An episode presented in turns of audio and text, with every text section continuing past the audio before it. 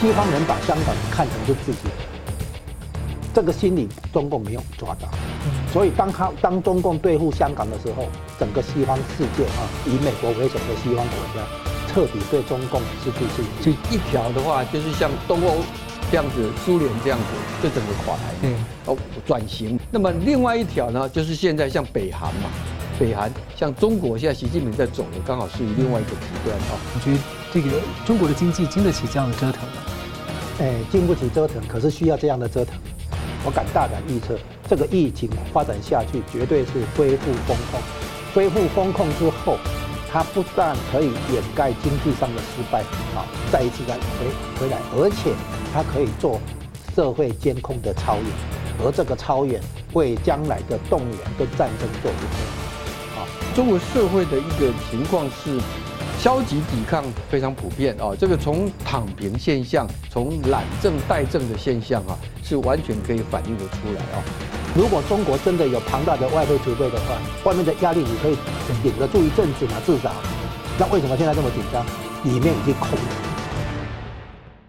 新闻大破解，汇大新闻，大家好。华尔街警告，中国的庞大的隐形债务已经到了紧要关头，而穆迪呢下调了中国的信用评级展望，消息提前外泄，资金是夺路快逃，中港股市大跌。股汇房债多重危机，中共又持续的把香港内地化、红色化，这会让港币走向死亡，甚至扩大引发金融核爆吗？那中共党魁呢先前南巡上海，仍学着许成刚说，中共所谓的改革开放呢，只求续命中共，仍是要奔向共产主义。那许成刚提出中共中共崩溃的条件，华尔街目前呢是否开始要面对现实了？中共病毒 COVID-19 病毒的疫情啊猛爆掩不住。在浙江义乌呢，下达了囤粮令。中共是为封城在放风，而多重衰竭又失血的中国经济经得起又一轮的封城吗？或者中共是打算把防疫跟缺粮的问题都要甩锅给基层？中国是否即将面临饥荒问题？我们介绍破解新闻来宾，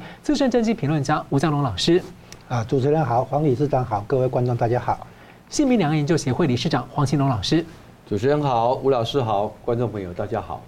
欢迎两位啊！大家都在关心中共的金融危机什么时候可能会引爆？平安银行出事的可能性，那第一张骨牌吗？那接着呢是桥水基金和瑞银的前分析师诸葛森日前警告，总值高达二十。万亿人民币，近三万亿美元的中国信托行业啊，要出大问题。而现在呢，穆迪在昨天又突然下调了这个信评级。那在这样的一个背景之下，中共还在持续的加速对香港的红色化，持续要推进二三条立法等措施。美国在立法反制香港的特权待遇可能不保。未来呢，港币自由兑换美元的优惠有可能被终止或调整。所以我想请教吴老师，你怎么看啊？这一次中共是没有批评穆迪所谓的恶意做空中国，那中共国看起来的金融风暴是风雨欲来吗？哎，说关于中国金融危机的这个探讨，一定要联系到香港。嗯，好，以其实中国经济的下行也是要联系到香港。香港对中国的经济产业金融其实是非常重要，然后习近平却去对付香港，所以从香从他对付香港之后，尤其是一九年下半年，对不对？到二零年的时候通过那个国安法，是那个香港的国安法以后，美中关系急转直下。嗯，那因为他中共或者习近平不了解香港在西方心目中的那个分量、那个地位，他没有抓到。因为香港的问题，就是中共在香港违背自己的承诺，啊，不但没有履行这个港人治港、高度自治、啊双普选，而且还对香港的那个人权跟自由都破坏，啊，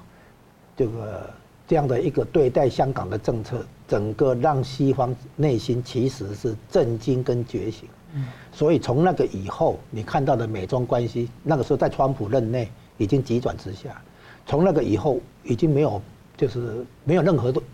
这个转好，是一路变坏，没有逆转的可能了。关键点就是香港国安法，嗯，这件事情其实很重要，但是中共可能没感觉，不知道这么重要。原来他以为香港就是这么一个一个啊一个小地方哈，他可以狠狠的对付香港人，然后把香港镇住啊什么什么，他完全没有想到整个中国的国运联系在香港这一这个一个小地方。完全搞就是你错过了真正的重重点。有关中国金融哈，简单讲，它外面有压力啊，比如说美国现在给它压力，可是它内部空洞化。你想想看，如果中国真的有庞大的外汇储备的话，外面的压力你可以顶得住一阵子嘛，至少嘛。那为什么现在这么紧张？里面已经空了，里面被掏空了，然后现在知道哈，这个惶惶不可终日，很很担心这个外面的压力又排山倒海，是这样来。所以内部的问题当然毫无疑问就是贪腐的钱，好洗到香港，在香港呢换成那个美金。好，然后再转移到美国或欧洲或其他国家，哦，瑞士什么的，或者一些那个免免税天堂，所以大量的这个贪腐的钱经由香港哈洗到外地，然后呢，把香港当做一个洗钱的中间站，哈，以及藏匿那个贪腐的钱的一个基地嘛，哈，那还有很多那个资产是用房地产，然后透过香港的人哈来代持都有。啊，他们本来只是，他们就是把香港看成只是一个好像工具，一个利用的、那个、一个手套，哎，一个利用的对象这样而已。他没有想到，香港在西方人眼中，等同于西方国家在中国的一个，算是被同化的一个土地。西方人把香港人看成是自己的，这个心理中共没有抓到。嗯，所以当他当中共对付香港的时候。整个西方世界哈，以美国为首的西方国家彻底对中共失去信心，就像眼睁睁看着自由柏林给被赤化一样，对，那种感觉。你的比喻很很好，就是说香港在西方国家的眼中，几乎看成是我们自己人的地方。哦，香港其实不只是金融中心，它更重要的，它是情报中心。嗯，很多人都只知道香港是贸易中心、金融中心、哈旅旅游中心，没有想到它其实是情报中心，而且是。全世界没有哪个地，几乎没有哪个地方，它可能以前是柏林，可能算，就是能够像香港这样变成说，这个两边都来这边做情报交换交换。这个香港是个情报中心，啊，总而言之，香港在西方国家来讲，可以当作是我们的地方，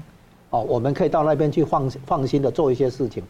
然后现在变成中共这样搞。好，现在哈一个关键点就是香港的联系汇率制度。联系汇率制度的话，让港币跟美元可以有一个稳定的汇率啊。那美国等于在支持港币的发行。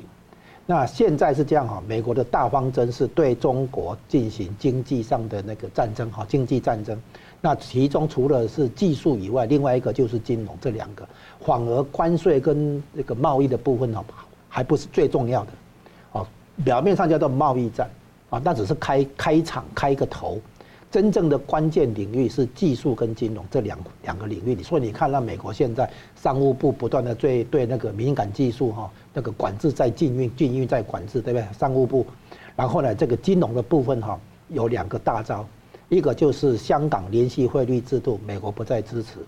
然后第二个大招就是中国跟香港的银行可能被踢出美元结算 SWIFT 系系统，这两个大招现在美国看起来准备慢慢的。有可能进入情况了，他开始进入实际演练了。这个，所以美国对相对中国，既然是要打经济战，会哈削弱中国的那个综合国力，让中共没有能力在国际上在那边跟美国对抗。那么釜底抽薪就是经济跟金融嘛，哈，个技术这样。那这个关键点就是香港。所以之前美国国会报告也提出说，其实香港现在为了要守住那个联系汇率，其实它的财政已经有点撑不住这个。联系汇率了，不是还肯定撑不住了。对，简单讲，就是说，美国要打中国的经济，就一定要打香港。可是香港是在西方国家本来是自己人，啊，啊，可是不得不牺牲香港。为什么？因为香港不能继续再帮中国搞经济啊、金融啊、贸易这样，而且很多敏感技术的移转是透过香港转到大陆内地，就是香港的企业可以跟西方国家做购并、做交易。对，大家把它当做是我们这边自己人，结果呢，香港那边的企业把转手就把一些东西就转转到中国大陆去，所以现在呢，既然要对付中共，就要对付香港，啊，所以要封住香港这个破口，啊，然后所以呢，那个最惠香港的最惠国待遇取消，香港的这个联系汇率也会取消，香港的一些优惠措施也会被终止，原因在这里。就是说对付中国的话，不得不连连带的对付香港。所以美国在香港方面，我讲过一句嘛，在这个节目上，就是美国不救香港，但是救香港人，所以会让香港的移民能够到，比如说美国、英国、澳洲这样。台湾这边也有不少香港来的移啊，那个移过来嘛哈。那这个表现呢，会变成，因为香港已经失去西方国家的信心跟信任啊，因为知道这个地方是被中共控制了哈，所以呢。大量的资金要外流，啊，那香港本身的股市的交易资金大约有四成到五成是美系的资金，嗯，然后这些资金在跑，你就可以看到最近香港股市跟台北是黄金，哎，就是我们是黄金交叉，它是死亡交叉，啊，那所以这里面看出来，资金的外流，最后也把香港的金融中心的业务转很多到新加坡去，所以香港的金融角色在没落。香港的转口贸易，这些引进技术，这些哈引进外来投资，这个窗口的功能在没落，最后的结论就是香港毁了。嗯，所以这个是个悲剧啊。我们看到这个悲剧哈，实在有点不舍。但是哈，在国际情势之下是无情的，所以现在美国既然要狠下心来对付中国的话，就一定要连带的。对付香港，因为香港对中国来讲是一个很重要的窗口，是这样。那中共这样子，这个等于是变相毁掉香港这样的情况之下，那对于他自己内部这么多的这个金融跟这个经济跟财政各方的危机，整个汇聚在一起的时候，几乎都要锁死了。这时候人家形形容说，香港本来是中共的中共国的这个金融业刻模，他现在把他自己毁掉，那这个恐怕他的国内的那个会加加速爆发吗？或者他现在？一方面，他首先他不了解香港的真正贡献跟重要性在哪里。对。第二个，他拿香港当做他吸取外汇储备救急的对象，把香港的外汇储备挪过来用，哦，所以他已经把香港工具化。然后他现在的整个政治方向是要把香港内地化，一国一制，啊，然后叫做完全回归。因为邓小平的回归，哎，收回只是收回一半。习近平以这个也洋洋自得说：“我把香港完全收回。”所以他把香港要内地化嘛，那内地化的结果呢？一个重要的那个现象就是，那个不再发行港币嘛，改用人民币嘛。那香港的外汇储备就变成从支持港币的发行转成支持人民币的发行，所以就统一由中央北京管理运用香港的那个外汇储备嘛，等于就是说被吃掉嘛。所以他这个，因为他要补那个中中国自己的外汇储备的那个缺口嘛，嗯，啊，是所以说香港就是被牺牲了嘛。嗯，好，那么请教那个啊，社长怎么补充？呃，关于香港的一个金融角色的一个变化哈，呃，其实刚好昨天呐、啊，在大陆有一个雪球论坛啊，那么有一个来自广州的网民呐、啊，就在现场发帖子了哈。那么他讲到一句话说啊，他说港府的官员前两天还嘴炮啊，说香港呃呃并不是国际金融中心的遗迹啊。然后这个网民说，确实不是遗迹啊，因为已经快变成废墟了。香港为什么会一夕之间，可以讲一夕之间，以它一两百年的这个呃过去英国统治的历史啊，那么呃中国收归也不过才二十六年，而真正习近平 把它毁掉，就是最近这三年啊。最主要原因是啊，习近平就是你刚说的哈，当初啊九七之后，香港还能够维持那个特殊的地位。西方特别是美国还给他很多的特权特许，是因为认为说它是一个独立于中国以外的地区，啊，而中国也借这样子成为一个境外的，一方面它可以不用对外开放金融市场，但是它可以可以同时得到来自境外的资金的一个投资跟挹注，而且刚刚讲到说，包括非常多的这种敏感的所谓的制裁的问题，香港都是一个灰色的窗口，连北韩很多的，甚至包括。对乌俄罗斯的制裁，有很多的中国的公司都是透过这个渠道的啊。但现在西方已经发现到说，因为国安法颁布了以后啊，香港现在是在跟中国的城市已经没有差。中国大陆自己人也都讲，它变成广东省百强县了嘛，对不对？你广东省百强县的结果，为什么还要给你特殊的地位啊？那我认为了哈，自一开始是美国商界。有一些考虑到美国企业界在香港的利益，所以他们是反对美国一下子就把它取消，因为伤到自己的企业啊。而香港那段时间呢，还找了一位前驻美驻香港的这个美国的这个这个这个这个总领事啊，来担任香港的代言人，在在美国活动啊。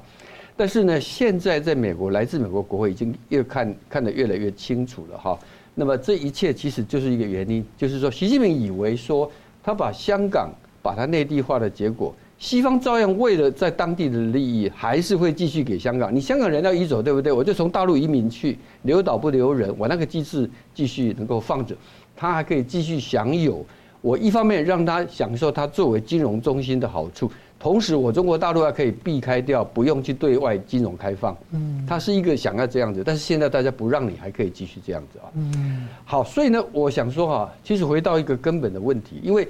一个金融中心，它一定要资讯充分的揭露，它要享有足够完整的一个讯息新闻自由啊。香港也许过去没有民主的传统，但是香港在作为一个自由城市来当中了，这个国际经济的讯息它是非常畅通，再加上它有这个免税的这样的一个优势，还有地理位置的一个相对的这个啊辐射性的一个这样的一个范围，这是它过去的条件。但是短短的三年，刚讲到它金融中心的位置已经大量的被新加坡跟东京给取代，台湾这一块没有办法去分润，可是台湾在物流的部分，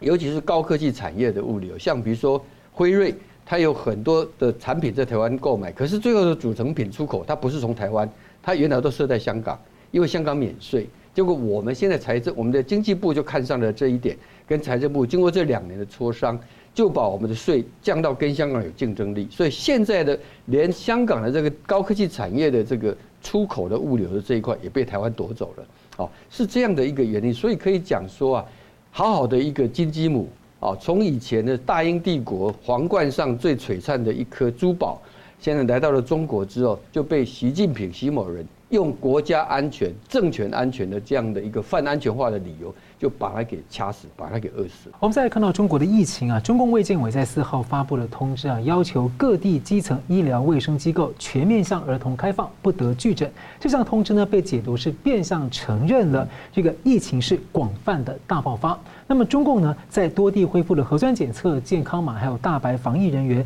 十二月一号又一天批款了三款中国的新冠武汉肺炎疫苗供紧急使用。那中共呢，在浙江的义乌又。突发要求民众囤粮十天，声称是常规动作，但民众就很担心了。所以我想请教这个呃理事长，您怎么看这波疫情？再来就是说这个囤粮令啊，它是放风准备要试水温要封城吗？或者是缺粮的问题啊？过去长期缺粮的问题要浮上台面了。这个义乌的这个囤粮令哈，到目前来看不排除是个别地级市政府的一个呃这个作为了哈，因为目前其他城市还没有看到啊。那但是呢？跟整个所谓的啊所谓的急性呼吸道的这种集体的爆发的问题哈，现在有很多的迹象，你可以看得出来，呃，中共这个这个它的政府的一个呃官宣的一个说法，跟民间的这个反应落差是很大的啊。比如说他讲说，并没有发现新的病毒啊，那么都是原有的这个已知病原体所引起的哈。尽管有 Rubio 这些共和党的国会议员啊，要求美国应该停止跟中国的这个航班啊，但白宫现在大概不倾向啊。可是，在中国大陆的民间啊，一方面大家看到啊，医院人满为患啊，然后呢，像这个北京啊，就有一个儿童医院啊，甚至已经建立了方舱哈，来作为啊，他们打这个输液哈，就是我们讲说打这个吊点滴的啊。那么有非常多的医院啊，都有要求开放二十四小时，甚至把一些退休的医护人员再招回来啊。那么就是你刚刚讲到说啊，他四号发布通知啊，要全面向儿童开放就诊啊。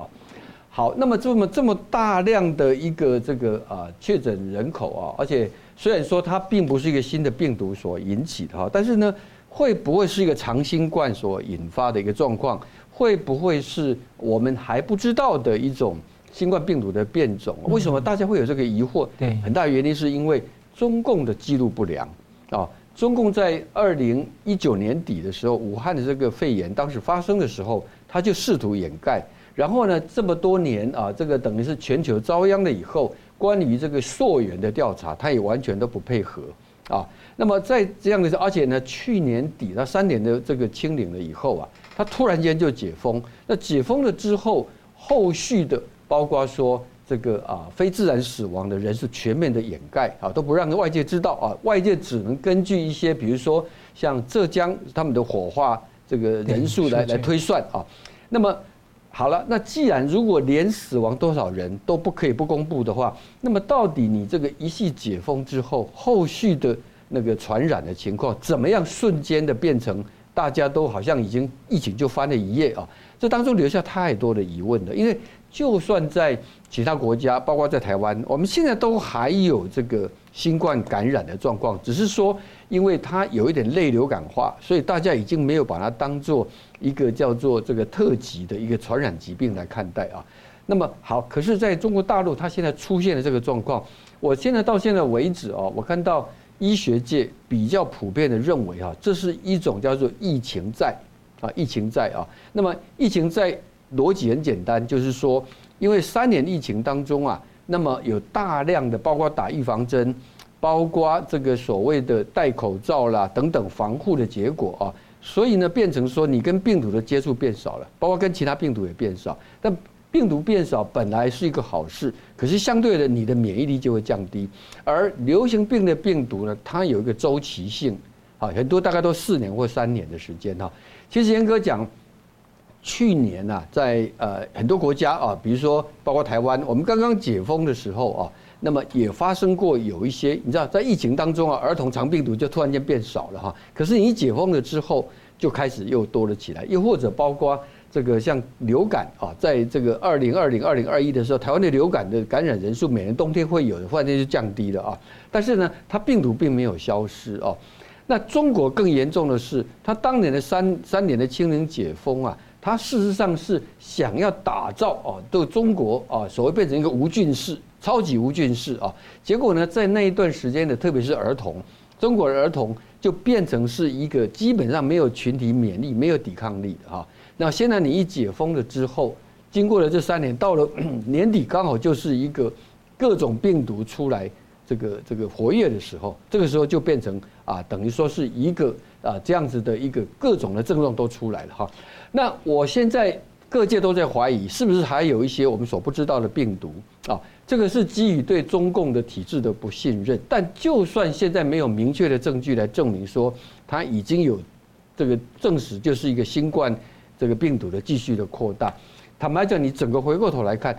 这个整个的决策，习近平三年的清零防疫啊，所谓的亲自部署、亲自指挥。那么它造成的是中国的百业凋零，民众这个这个这个，尤其这个解封了以后，现在很多人是经济啊，整个都几乎是三餐不继的一个状况，而他还留下了一个我们刚刚讲的疫情在的问题，就是让下一代的，尤其是小孩，现在面临严重的这种这个各种病毒的一个感染。我说这个做法简直是当年毛泽东打麻雀运动啊。那打麻雀的结果啊，让全国都这样去打，打到最后的结果，第二年害虫到处都是啊，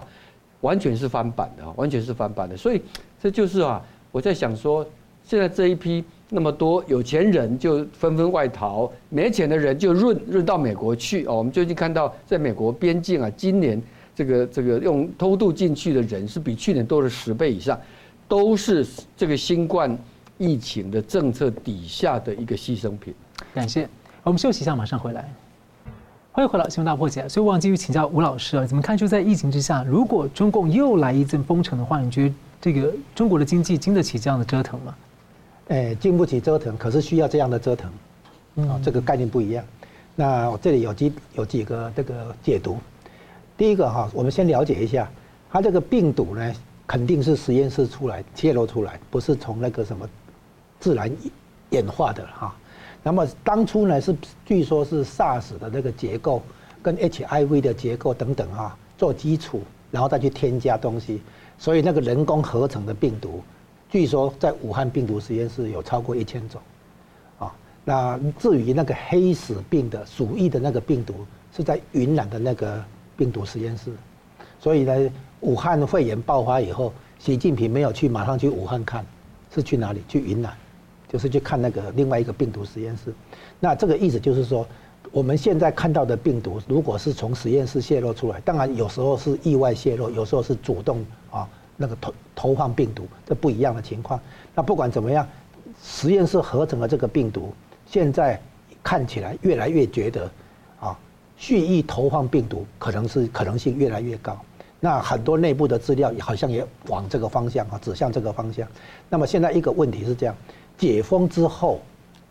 呃，解封之前一极端风控的时候，大家发现经济上的那个被勒紧了，经济上情情况很不好，所以呢，可以明显的归罪于极端风控，所以大家起来说解除吧，解除吧这样子哈。然后包括也白纸运动嘛哈。然后呢，结果呢，去年十二月初无预警解封之后。大家期待经济应该可以好起来，对不对？结果没有，这个很严重。因为解封之后经济复苏没看到的话，那么问题严重了，就变成说不能再去怪罪于疫情。那原来疫情在的情况下，经济不好，到底有百分之多少是疫情，百分之多少是经济治理的失当，或难以区区分嘛？结果解封之后就很好区分了嘛。经济不好，肯定不是不能再怪罪于那个封城嘛，哈。那这样的问题的话，习近平无法推卸责任，所以呢，有可能重新释放病毒出来，干脆又让疫情来掩盖经济治理的失败。否则的话，你如果你现在看，如果现在没有疫情的话，大家怎么看经济啊？都是你的习近平的嘛，你完全执政，完全负责，你的团队、你的路线、你的政策、你的措施啊，一定是没有办法来处理经济问题。谢老师，无论有没有这个疫情，无论它是有投放，或者说它就是发生了。或者说，它就是效果上变这样，效果上，中共就会拿来做这样的一个掩盖经济的失败了，就是有这样的一个效果出来啊。这是第一的，新的这个疫情对中共来讲还有一个额外的效果，不只是说掩盖经济上的失败，还有一个额外的效果，就是他在做社会监控的操演，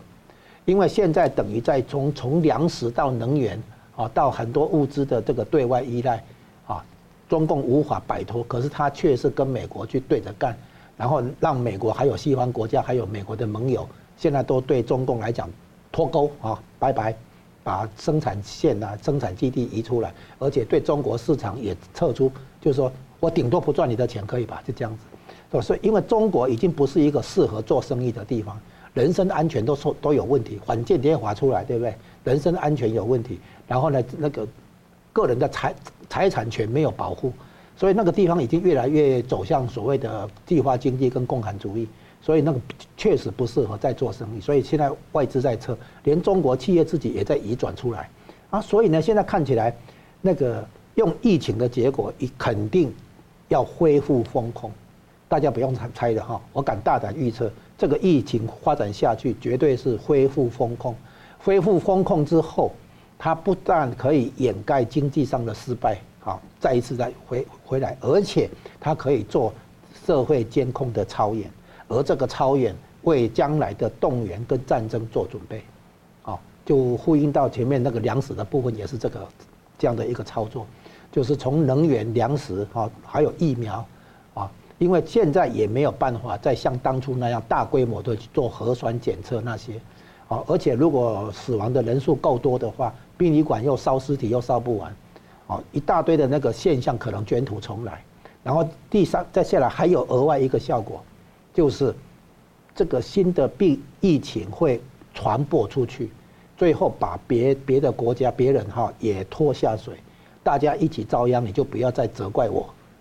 将来的话，疫情不但会在中国进入封控，而且还会再扩散出去。问题是其他国家这一次抵抗力比较强。因为病毒过来以后，走过一轮以后，抵抗力增加，所以呢，可能就没那么容易这个再像上一次一样手忙脚乱，啊，所以呢，中共这边可能期待的一些效果未必如他所愿啊，能够表现出来。那其他国家的话，也会这一次也会特别小心应对可能的疫情的重新爆发，啊，那就说有经验的啦，不会像上一次那样子，大家有点那个措手不及这样子。那所以呢，中共如果想要用病毒来给自己解套啊，来来那个缓和经济失败的这个压力啊，那坦白讲效果会非常有限。那唯一能做的恐怕是刚刚讲的社会监控卷土重来，对这一点。嗯，感谢。好，我们继续看的中共党魁呢，十一月二十八号起呢到上海视察，又重提了所谓呃改革开放，那被解读呢在仿效邓小平的南巡啊。那史丹佛大学的学者许成刚啊，十二月四号在台湾演说，他提出呢，中共所谓的改革开放只是在帮中国共产党续命啊，外界误以为好像是中国天翻地覆，一切都变了，事实不是如此。还有中共版的经济改革呢，形成中共所谓共中国特色的共产集权制。文革是要这个阶级斗争，经济改革呢，发展经济其实都是要走向共产主义。所以我想请教，呃，黄理事长怎么看哈？中共现在呃又重提改革开放的意图？我们先从一个啊，习近平这一次到上海啊，那么为什么会让大家联想到九二年的习近平的呃这个邓小平的南巡啊？大家知道九二年是改革开放初期啊，因为当时还在摸着石头过河，那么因为这个关岛。经济通货膨胀的关系，所以引起了很强烈的不满啊！是在那个背景之下，那么发生了六四事件之后，全世界各国都抵制中国。那么那个时候，习近平啊，那个那时候中国社会叫江泽民接接任了以后，他出现了一个极左的思想，那邓小平去把它扭转了这样的一个方向。那么现在大家会联想，当然是因为现在中国的经济几乎接近九二年的时候，当时中国面临到的一个状况嘛，哈。好，结果呢？习近平啊，他老兄啊，跑到上海去啊。我看了一下他在上海那个讲话，除了那一些啊一些什么科技中心呐、啊、什么金融中心这些名词以外，他中间大量的都是安全，嗯，都是国家安全啊。他根本没有脱离的这个国家安全的思维哈。他以为说啊，我这个国家，我中国市场够大啊，今天你们这个 A 不来，我就 B 请 B 来。啊，C 不来我就请 D 来，他以为大家都可以这样子啊，但事实上当然不是。好，那回过头来讲，许成钢教授啊，许成钢教授其实他今年年中的时候啊，他有一篇专文呢，就是谈他的一个研究中共的集权体制啊，他是一个从体制的角度来研究中共政权的崛起，跟他将来可能崩溃的一个呃条件的哈。简单讲说哈，这个呃，他的呃文章啊，跟这个演讲都非常的精彩。我们的观众朋友如果有兴趣，应该好好把它拜读哈。那么他简单说啊，他认为说，中共的集权体制的特点啊，有好几点，包括党控制国啊，党控制社会，以及不允许任何独立于党之外的组织团体，还有包括财产啊。讲到财产哈，我们提到说啊。现在看起来，大家很多人以为说，现在中国也有私人的财产权哈，所以它不能算一个集权的制度啊。可是呢，特别许经刚特别提到两点啊，因为呢，如果它是有彻底的私人财产制的话，它不会把土地啊主权那个所有权它属于国家啊。你你买了房子，你只有一个使用权啊。那么另外一个最重要的一个是法治本身的问题，因为中国不承认这个所谓的司法独立啊。那么因此呢，法律规定的产权，并不意味着所谓的持有者，你对资产有全面的控制权啊。党领导一切啊，东西南北中，一切都要由党来领导啊。党领导司法，党领导一切，所以他完全没有任何的保障。好，那么许成刚呃，他从一个角度说，他让大家来理解说，改革开放对中国、对外界理解中国的改变，到底是一个什么样的一个本质啊？他特别提到说啊，当年改革开放的大背景是因为啊，首先大跃进，大跃进死了四千万人，文化大革命整了一亿人，中共的合法性、统治的合法性产生了动摇，经济濒临崩溃哦。那么在那个时候，他提出改革开放是为了让这个政权呐能够继续走下去，所以他暂时说推动所谓的私有制以及。让台商、让资本主义的一些运行的机制能够进来啊，而这个中国它所形成的一个叫做中国特色的一个社会主义啊，在许成钢他们这些专家的研究当中来讲，他认为最主要一点是它走向地方分权，因为一个集权体制啊，比如说我们看到像北韩平壤啊，北韩它绝对是中央集权的方式，但是中国为了改革开放，它把它走向地方分权。地方分权就是允许行政跟资源向地方来来这个投放，所以触发了从基层政府到民众的这种对经济发展的积极性，是这样的一个背景能够形成。可是中共一直没有放弃中央的一个控制，这里面可以看得到一点，就是说，包括我们讲说邓小平讲的韬光养晦，我们都认为说这是非常聪明的。可是韬光养晦的背景的背后是什么呢？是暂时性的低调。嗯，我现在因为我国力不够，我需要借助美国、借助西方的技术跟资金，所以这个时候呢，我就不应该露出一个争霸天下的一个面孔。但习近平上任了之后，他就把这个本质拿出来了。他本质呢，他对内的部分，他等于是把地方分权的这一个改革开放的成构成动力的很大原因把它收回了。这是中国今天经济很大的问题，以及党管一切。还有一点就是说，这个他现在呢，这个对民企，因为他一直都不放心，因为你如果是一个集权的体制，对本身的这个。安全性极端的敏感，你当然不会放心富可敌国的民营企业，好像马云这个他要整顿啊。那么一样的道理啊，香港也是这个背景。我们刚前今天花的时间蛮很多时间蛮蛮多谈谈香港。香港本身就一个啊一个这个地理位置来讲，完全不具备对中国的威胁啊。他为什么要这样子做？他担心的是香港如果开了一个民主化的一个窗口。会对中国，特别是先从广东产生影响，那最后可能对他政权造成颠覆，所以他要做各种措施，要倒回来，让香港就算要付出很多的经济跟金融代价，也在所不惜啊，是这样的一个背景哈。所以好，那么因此呢，我们如果谈到这个地方的话呢，你可以讲说啊，今天呢，在整个中共的改革有一个问题哈，是大家在问的哈，就是说习近平今天的出现。他这一些所谓的对中国改革开放的一个倒行逆施的做法，这是因为他的关系，还是中共这个体制下到一个阶段之后，一定会有这样的人出来？他怕和平演变，怕和平演变，因为一直有这样的讨论。嗯本来当年这个二零一二年，温家宝就讲过说，经济改革到了现在这个阶段，如果不继续推动政治的改革，经济改革的成果会得而复失。但是呢，对。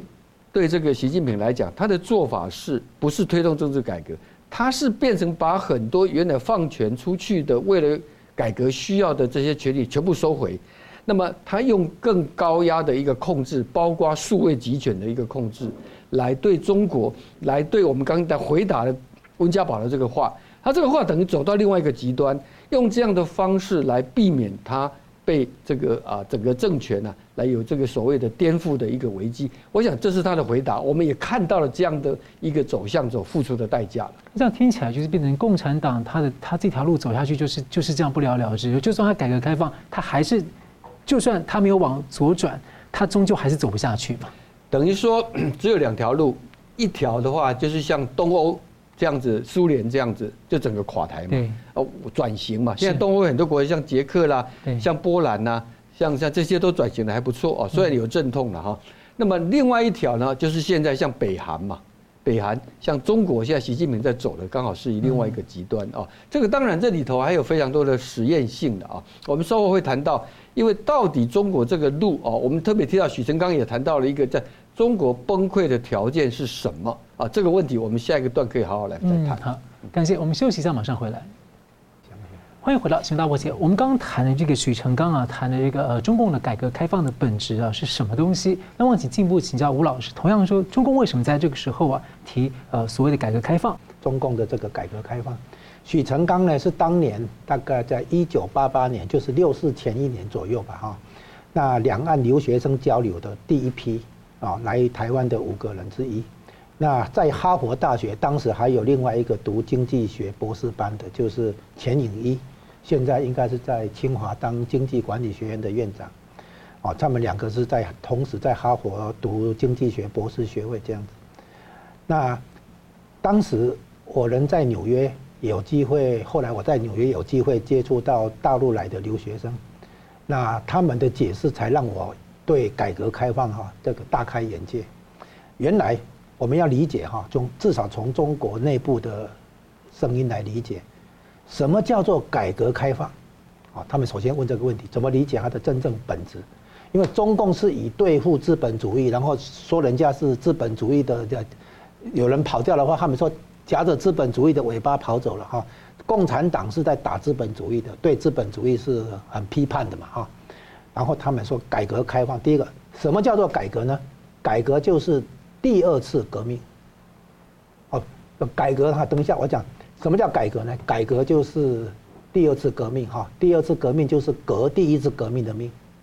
那第一次革命就是毛泽东的共产主义啊，所以改革开放啊就是第二次革命，第二次革命就是革第一次革命的命。啊，然后什么叫开放？开放难道是对苏联东欧开放吗？不是。开放是对资本主义开放，对美国开放，对原来中共口头的那个整天批判的那个敌人那个对象去开放。所以他们这样来理解，然后结论就是中国共产党率领中国人民小步快跑前进资本主义。他们讲完之后哈哈大笑，因为在大陆出来的人都知道嘛，整中共就是整天跟资本主义跟美国对着干的嘛。结果今天是向美美国啊投靠，向资本主义投靠嘛。好，现在的整个问题重提改革开放也是希望西方不要再加压力哈。他现在呢发现这个，因为他失去可信度。所以你现在提改革开放，人家根本不相信你啊，不把你当一回事。所以今天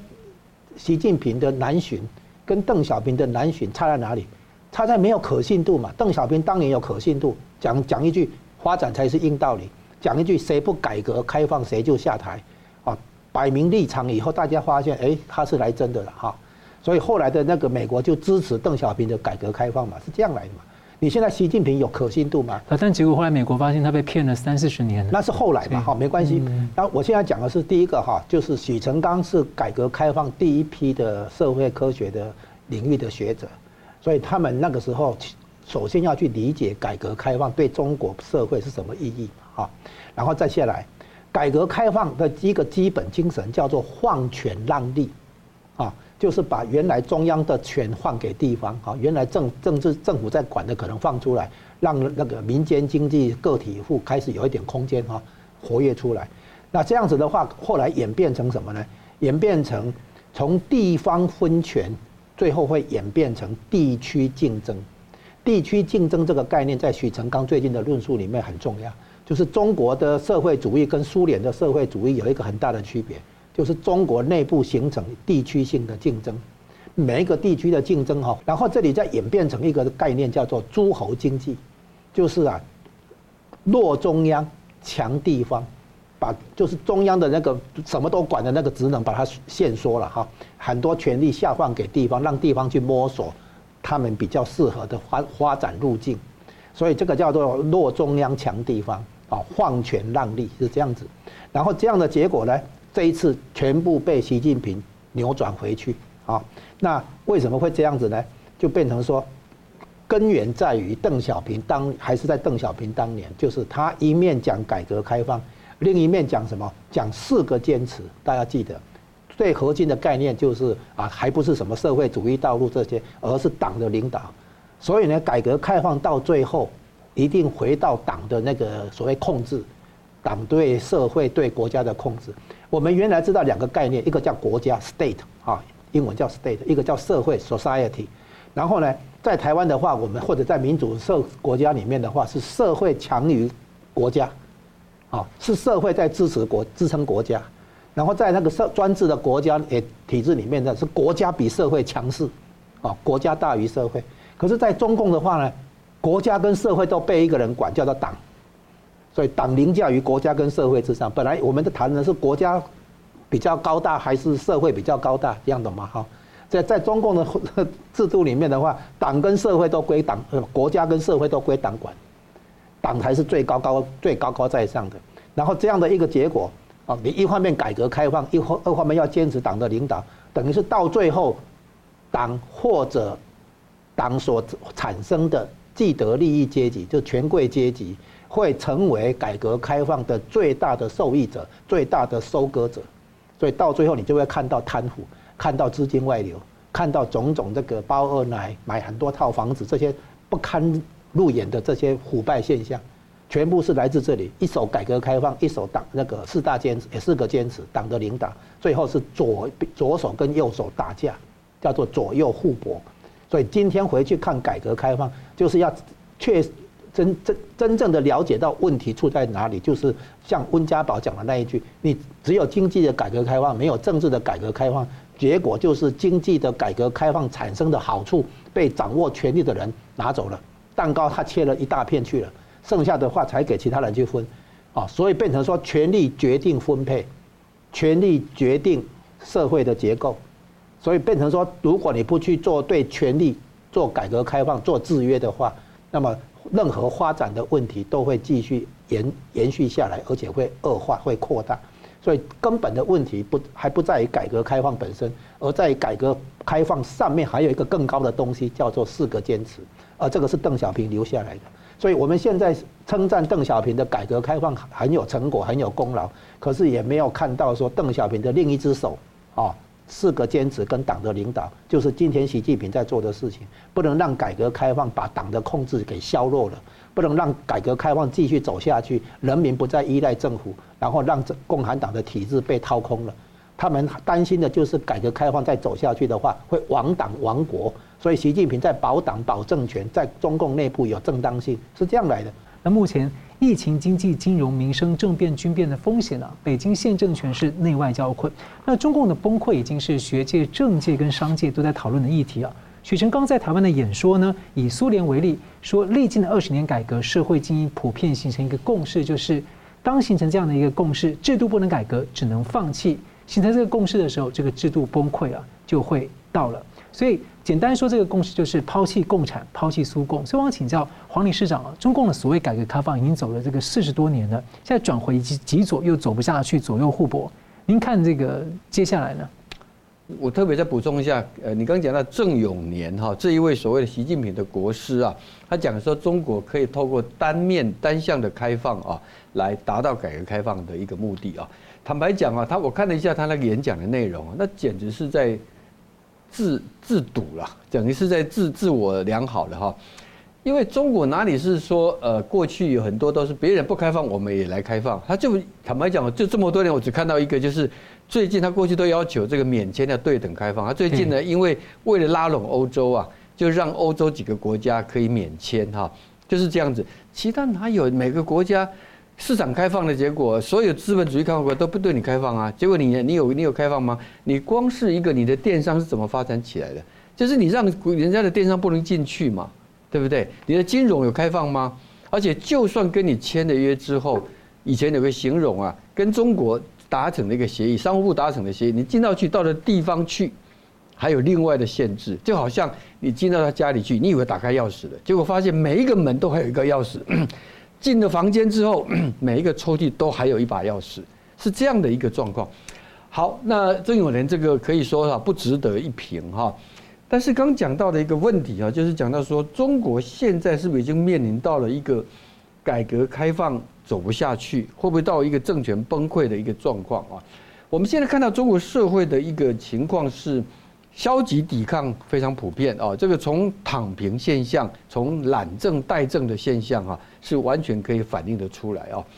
那么呃，这一部分能不能够成为他制度崩溃的一个原因啊？许成刚教授有一个研究，他用苏联前苏联当年的一个例子了哈。那么他讲到说，要的必须是啊，整个社会精英阶层啊有一个共识。就共识认为说，我们这套制度可能有问题，必须要改变啊。他认为当年呢，苏联前苏联就是因为他们当时的社会虽然内部有矛盾，但是社会已经共识说，我们这套制度不行了，一定非要改不可啊。好，那回过头来对照中国现在的情况啊，坦白说啊，我认为 现在还在一个这个形成的一个过程当中啊。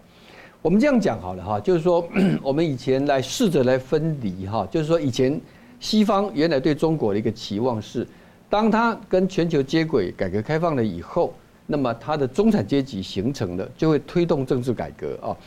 但是呢，最后的发展并不是这样子。并不是这样的原因是什么呢？因为现在大家发现，改革开放之后获利的这一些高中高收入者，他们都是既得利益者，所以他们反而。希望这套既有的体制能够继续维持，所以他并没有强烈的想要去改变它，反而对中共的政权比较不满的，可能是一些基层权益受损的维权的大众。可是他们太分散了，这个就回到一个问题：说他的这个崩溃是不是用人民的力量、用社会的觉醒有没有可能产生？可是如果这个体制，它中共已经渗透到每一个体系里头来，你除非这个体系大家产生的这样的共鸣才有办法。而现在中共的做法，它是用集权压制。你会说集权压制不可能永远持久，这个我也同意啊。有一句话讲得很好，这是这个呃余英时教授说的，他说如果集权跟独裁啊能够永世程序的话，现在应该还在秦朝啊。他讲了一句这样的话，这个我也同意。可是我们的确也看到。集权在他的一个统治底下，短期内有没有效？是有效的。北韩就是的，北韩是非常的贫困，经济崩溃，饥荒的人那么多，可是他的社会还是在牢牢的控制底下。那么今天习近平有人说中国变成一个西朝鲜的原因也在这里。那么这样的一个体制是不是真的已经到了一个崩溃的边缘？哈，这里头啊，我认为啊，外力以中国这么大的一个量体跟它的一个种种的一个条件，外力不太容易能够对它产生的产生这个这个这个改变。它内部还是一个关键，可是内部的关键是中共跟中国之间，就是中国社会有没有足够的人能够有一个提醒，这里面。非常关键的，如果以前苏联跟东欧的经验的话，精英阶层会是一个关键，有没有觉醒的这样的时候？好，节目最后我们请两位给我一分钟总结今天的讨论。好，先请吴老师。诶，今天看到的问题是中国的问题，从经济到政治，那根源在于那个共产党所信奉的理论跟制度，社会主义到党的领导，那么就变成说经济上的发展所产生的成果。会依靠权力来做重分配，然后掌握权力的人，或或者叫权贵阶级，或者变成就是既得利益阶级，他们往往是发展过程中最先受益者，也是真正的受益者。所以这样的一种扭曲的体制啊，政治收紧，经济放松，这样的局面其实是在造就权贵阶级，社会的分裂更严重。这就是我们今天看到中国的情况。而这个情况，中国内部的学者专家也开始重新来检讨改革开放，这是怎么一回事？从中国的历史社会渊源里面去看看有没有解决的办法。这个是一个大时代，我们台湾在中国大陆旁边可能会攻逢其盛，看到中共这个体制从崛起到没落，所以我们应该要有这种心理准备，这是一个即将动乱的一个大时代的来临。黄理事长，这个中国的改革开放啊，到底要怎么能够持续下去啊？其实十年前温家宝已经做了最好的一个解读啊，而且不止温家宝这么讲啊，应该讲说，像在亚洲啊，韩国跟台湾也做了一个示范，都是儒家文化区，原来都是一个威权统治的社会。当你经济改革开放到一个阶段了之后，你接下来一定要进行政治改革。你顺着走之后，整个社会就发展起来，而且你起来了之后，你原来的经济所谓的中等收入的这个陷阱就可以跳过去啊。这个还比拉丁美洲国家还更成功，就在这个地方，因为是一个相同的文化元素。可惜习近平眼睛看到的不是这样，他一切都是要为了 党私跟这个他个人的权利欲哈，他把中共啊，把中国带到另外一个相反的方向，往极左的独裁的方向。这是今天全体中国人、全体中国社会所面临的最严重的一个悲剧。嗯，我很快补充一下，改革开放所讲的放权让利，应该是权贵阶级对普罗大众的放权让利，也就是说，政治上要改革开放。如果没有做到这一点的话，那么经济上的那个变化，最后会像我们现在看到的，权贵阶级把它看成是威胁，然后去加以那个制约，然后呢，把主要的利益拿走。变成一个扭曲过的改革开放，就是今天中国的现况。嗯，好，非常感谢两位来宾的分析，感谢观众朋友的参与。新闻大破解每周一、三、五再见，谢谢。新闻大破解的观众们，大家好！非常感谢大家对我们的支持和帮助。那我们在 YouTube 上呢，成立了一个新的子频道，叫“新闻大破解随选”。我们把呢相关的这个啊、呃，就是精彩片段都汇集在一起，来方便大家分享给朋友们。那么也希望大家能到此频道来按赞、订阅以及分享给更多的朋友。另外呢，我们在一个新平台叫做“干净世界”有新闻大破解的频道，我这里要特别跟大家推荐“干净世界”，真的是非常好用，有许多还很重视隐私，而且呢没有暴力、色情等等，很适合合家观看，所以也鼓励大家到“干净世界”来订阅新闻大破解的频道，并且呢还有相关的 App 也可以跟你的朋友分享。那很感谢大家的支持，新闻大破解，我们每周一、三、五再见。